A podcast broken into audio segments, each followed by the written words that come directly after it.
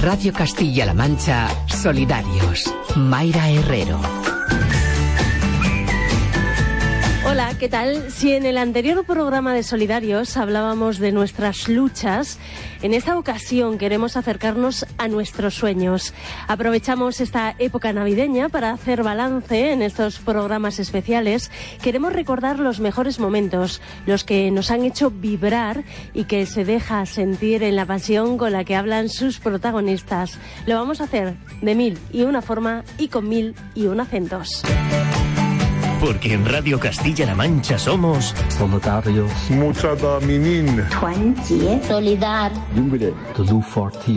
solidarios. Somos vuestro altavoz, vuestra válvula de presión para gritar las injusticias y vuestro refugio para albergar los sueños. Hemos querido ser el abrazo, lanzado como un boomerang a través de las ondas y nos ha devuelto historias mágicas a través de voces y personas únicas que nos han hablado de superación, de capacidad, de talento, de alegría y de innumerables retos capaces de alcanzar o al menos capaces de actuar para intentar agarrarlos. Hoy, a través de fragmentos, recordamos esos programas, los hechos con tus sueños.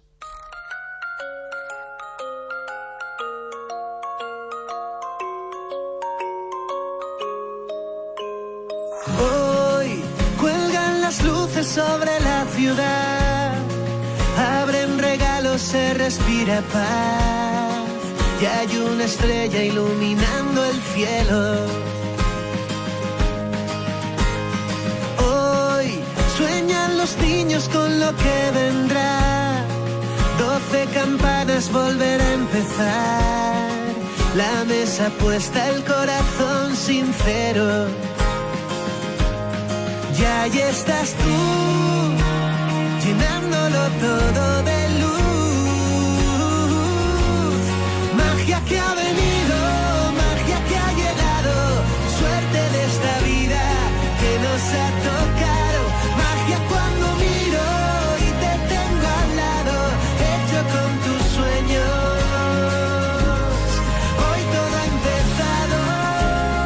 Sueños que tienen muchos niños y niñas saharauis que cada verano saben que sus vacaciones son en paz, gracias a las familias castellano-manchegas que les acogen. Nosotros, antes de su partida de nuevo a los campamentos de refugiados, quisimos colarnos en una de esas familias, la de Coral Enciso Acosta, que con dos bebés sumó un integrante más a la familia y por segunda vez se convirtió en mamá de acogida, con Mansur. Y esta es su historia.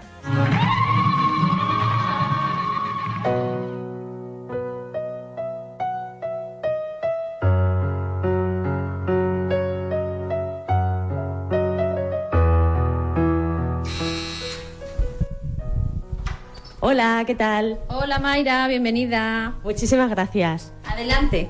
Hemos querido venir a conocer a esta familia de acogida. Cuéntanos, ¿quién eres? Eres mamá de acogida, ¿no? Sí, soy mamá de acogida desde el año 2017 y este año nos hemos estrenado con un nuevo niño en la familia. ¿Y tienes en brazos a otro niño? Sí, tengo a Bosco, que es mi niño mayor, que tiene 14 meses y aquí está con nosotros. Bueno, cuéntame, Coral, cómo es eh, ser mamá de acogida. Bueno, pues eh, es un proyecto súper bonito, eh, muy gratificante, es un proyecto totalmente solidario que llena a todas las familias o a casi todas. Yo quería conoceros un poquito y conocer también a quién, a quién tienes contigo, a quién has acogido este año. ¿Es un niño que tiene cuántos años?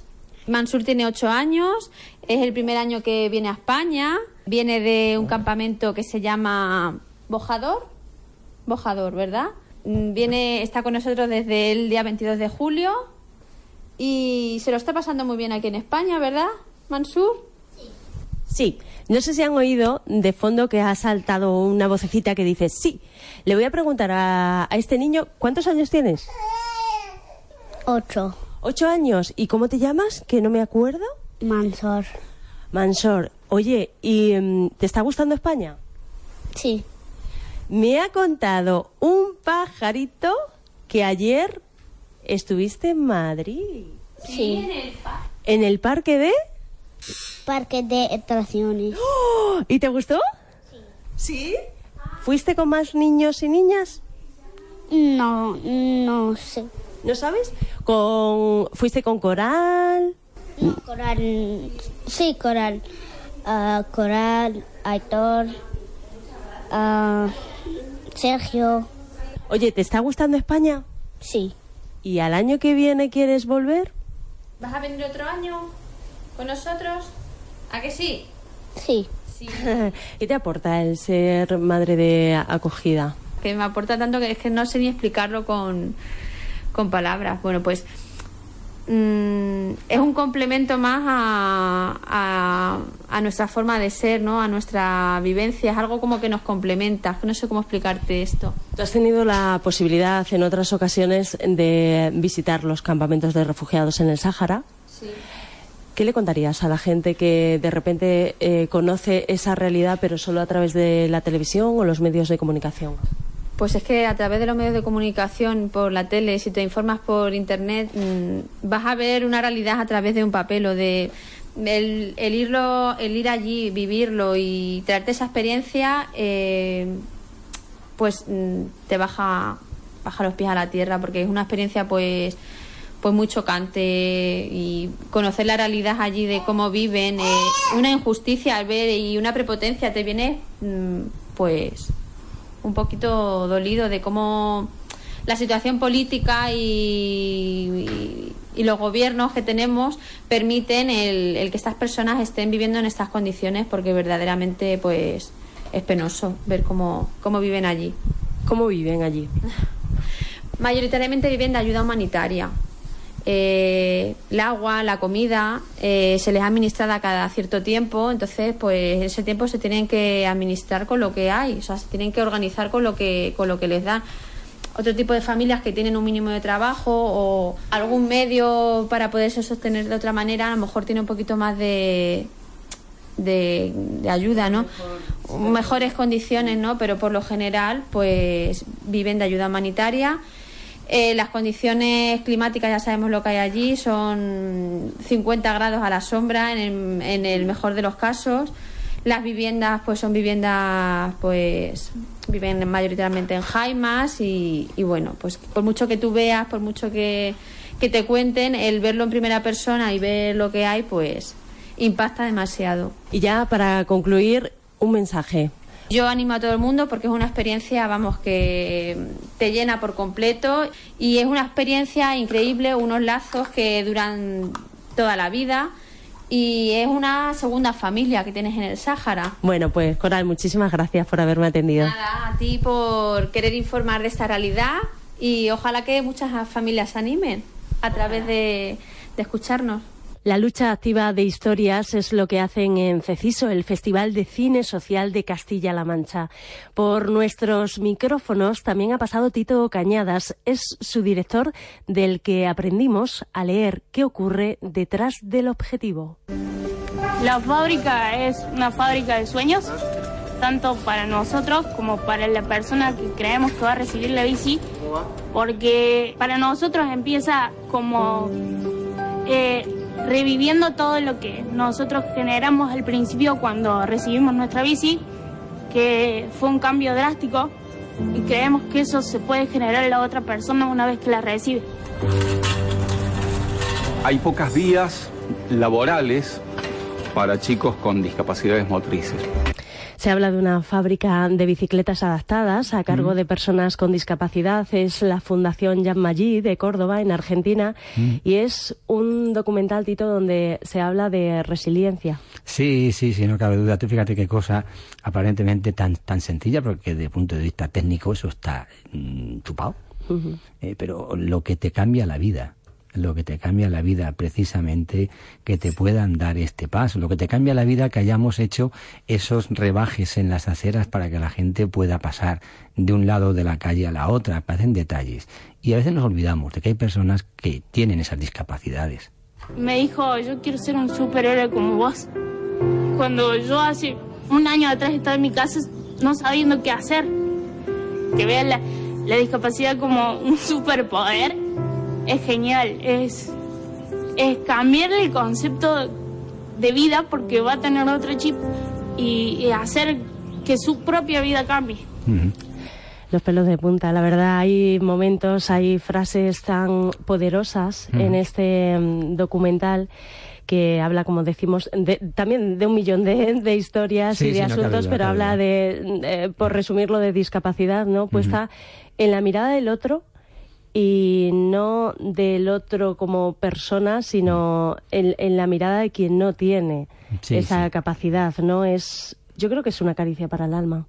Sí, sí, yo es una cosa que me parece que es algo que debe de normalizarse.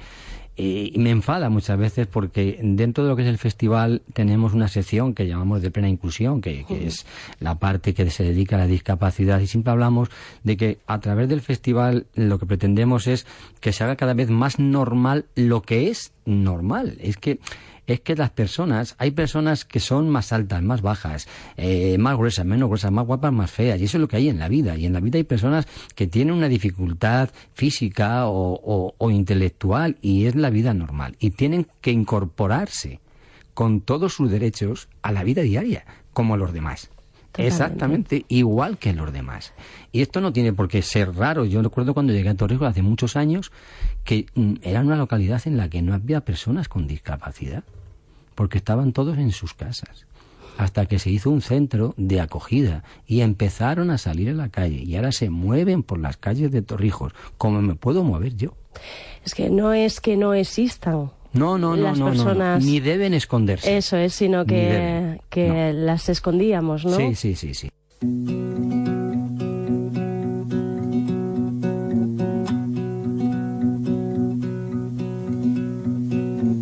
Rappelle-moi le jour et l'année.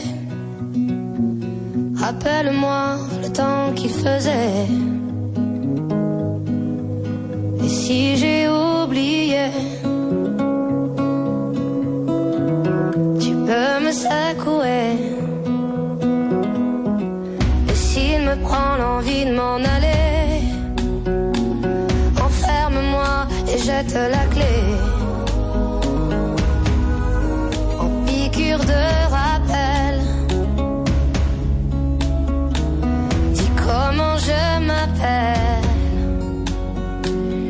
Porque a veces hay que recordar quiénes somos, por qué vivimos, por qué amamos lo que amamos. En Solidarios lo hemos hecho y hemos llorado y reído a partes iguales, porque vuestros testimonios nos han hecho valorar la vida y amar la oportunidad que nuestro trabajo nos brinda de conocer a personas tan valientes e inteligentes como Daniel Romero, afectado por daño cerebral.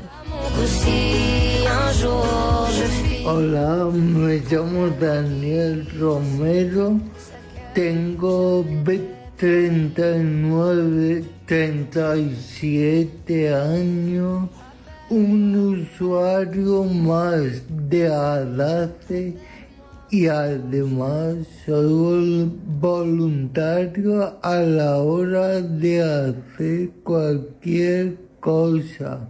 Lo primero que vamos a explicar es qué te ha llevado a ti a tener daño cerebral. ¿Qué te pasó? Yo hace 15 años tuve un grave accidente de tráfico y a raíz de semejante accidente pues me ofrezco voluntario a la hora de hacer cualquier cosa. ¿Qué les dirías a los chicos? Porque tú tuviste un accidente de tráfico y no llevabas el cinturón. era, digamos, muy chulo y no llevaba puesto el cinturón de seguridad en el momento del accidente. Y por culpa de no llevar el cinturón puesto, salí disparado del coche hacia adelante. Rompí la luna del coche con la cabeza y fui a parar al tejado de una casa abandonada. Y te cambia la vida, Dani. Completamente te cambia. Porque ves la vida diferente. Dani, tienes que contar tu historia para que la gente lo entienda, para dar un mensaje a los jóvenes de que cuando cogen el coche tienen que llevar el cinturón de seguridad puesto. Pero también es cierto que no eres solo Dani el que tuvo un accidente y tuvo daño cerebral, sino que de eso estás un poquito harto. Muy harto. Estoy harto de tener que dar tu explicación de dicho accidente. Nosotros lo hemos contado para que la gente entienda por qué hablamos más despacio, pero ahora existe un nuevo Dani. Sí, un com yo ahora ahora soy completamente diferente a como era antes del accidente. Ahora soy como más responsable, más educado, hago las cosas de diferentes puntos de vista. ¿Qué te gusta hacer? Bueno, si fuera un flojo, pues no me gustaría hacer nada. Pero me gusta estar implicado en las cosas que hago. Y eso significa, Dani, que aparte de ser usuario de ADACE, eres voluntario. Sí, porque yo me ofrezco voluntario con cualquier entidad. Por ejemplo, ¿qué actividades has hecho como voluntario? Pues ir al centro de la Cruz Roja que hay aquí en Toledo va a ese mismo centro va gente que les han prohibido conducir o que los han quitado el carnet para que se den cuenta del daño que te puede hacer un coche cuando se cruza en tu camino. Y la gente cuando tú cuentas estas cosas, ¿cómo te recibe? Yo noto que sí, muy bien que te atienden, pero que luego pueden hacer cada uno lo que le da la gana. Y no respetan nada, pero sí que me han dicho todo lo contrario, que sí que cuando se suben en el coche piensan cuando yo les conté en ponerse cinturón de seguridad, no chulearse tanto.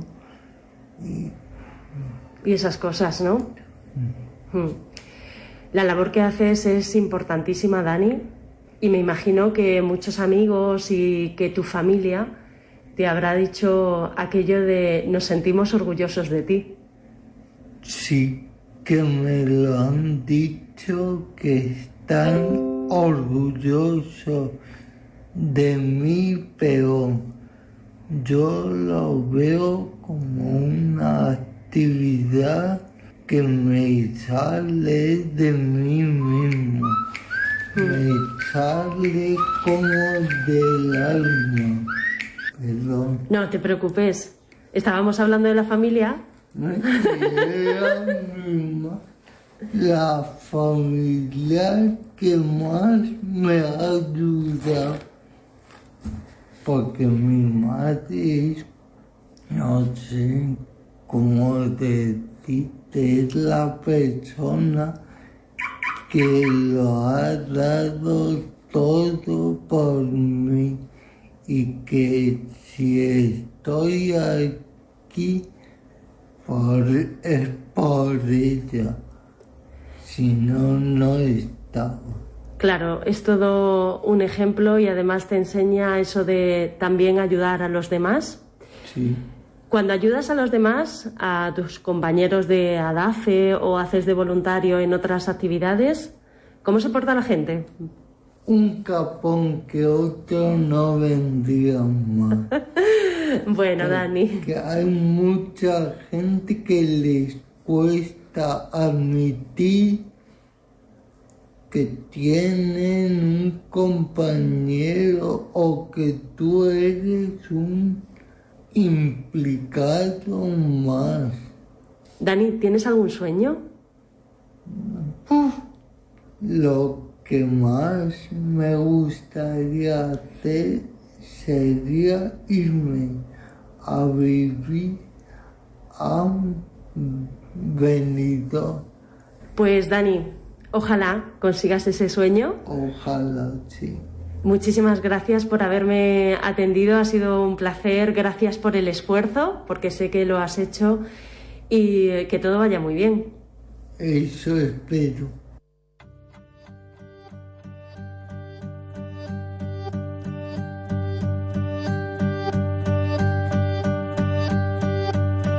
En el mundo genial de las cosas que dices,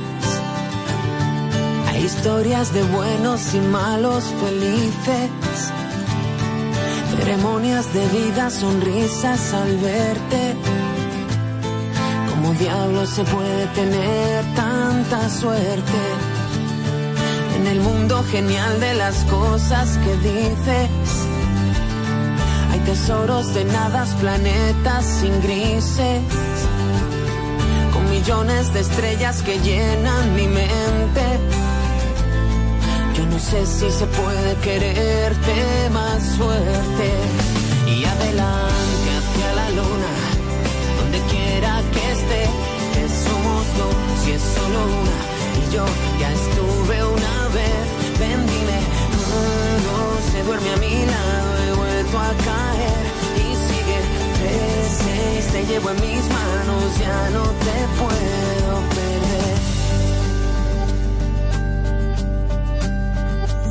Y a ese mundo genial de las cosas. Y en esta temporada, quienes estáis al otro lado, también nos estáis contando vuestros pequeños gestos e historias para hacer de este mundo un lugar mejor. Vamos a recordar algunas de esas personas y acciones. Dijo Eduardo Galeano que mucha gente pequeña en lugares pequeños, haciendo cosas pequeñas, pueden cambiar el mundo. ¿Y tú qué haces para cambiarlo? Gente pequeña.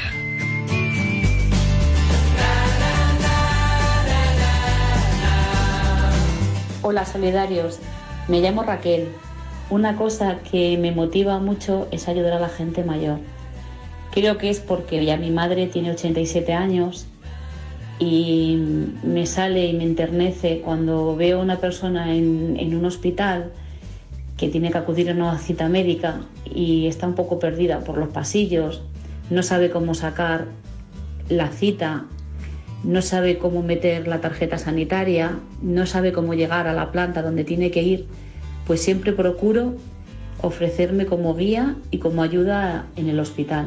Hola, ¿qué tal? Soy Elena, soy de Cuenca y para ser solidaria lo que hago es colaborar con ONGs y hacer voluntariados eh, para ayudar a niños en los coles, enseñándoles inglés o apoyando a los profes que necesiten apoyo en las tareas del día a día, a construir coles, eh, a organizar el poblado si hace falta un poco de mano de obra y en lo que necesiten en la ONG dependiendo del país al que se vaya.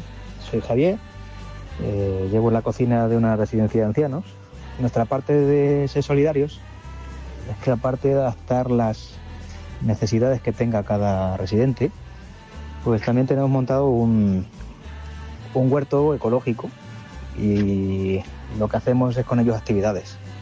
Con todo eso que sacamos del huerto, hacemos recetas y hacemos cocina saludable, a la par que ellos van viendo el crecimiento y, el- y todas las actividades que tiene el huerto ecológico. Hola, hola, me llamo Bea y yo lo que hago para construir un mundo mejor es viajar siempre que puedo a Marruecos para ayudar a niños y a niñas en exclusión social.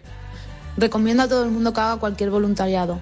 Es una manera de crecer personalmente. Hola, solidarios.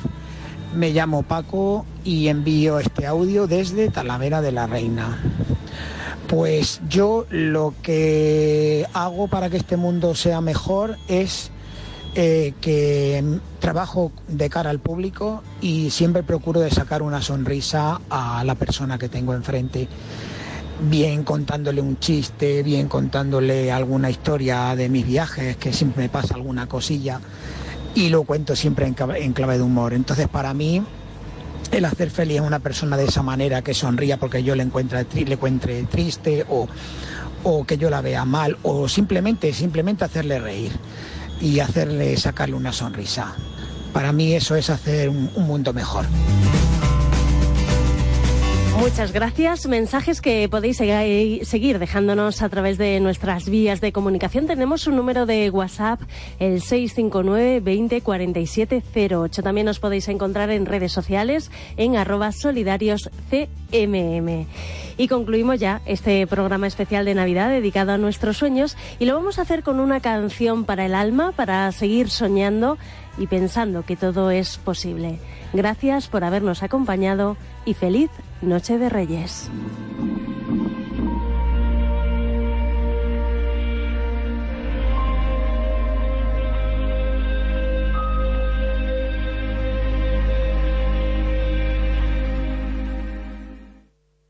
Vuelan cometa entre miles de estrellas, anuncia otra noche de paz.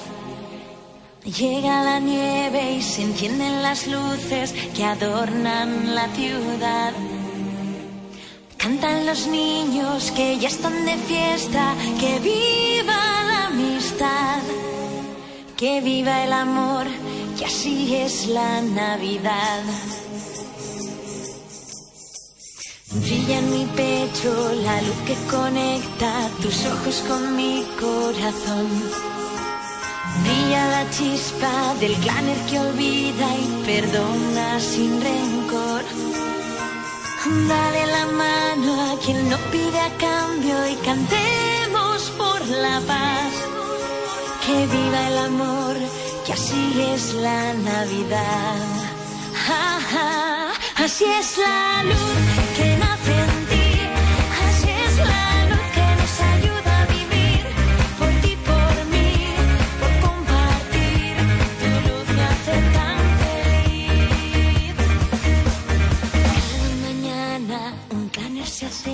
una niña que escucha llorar.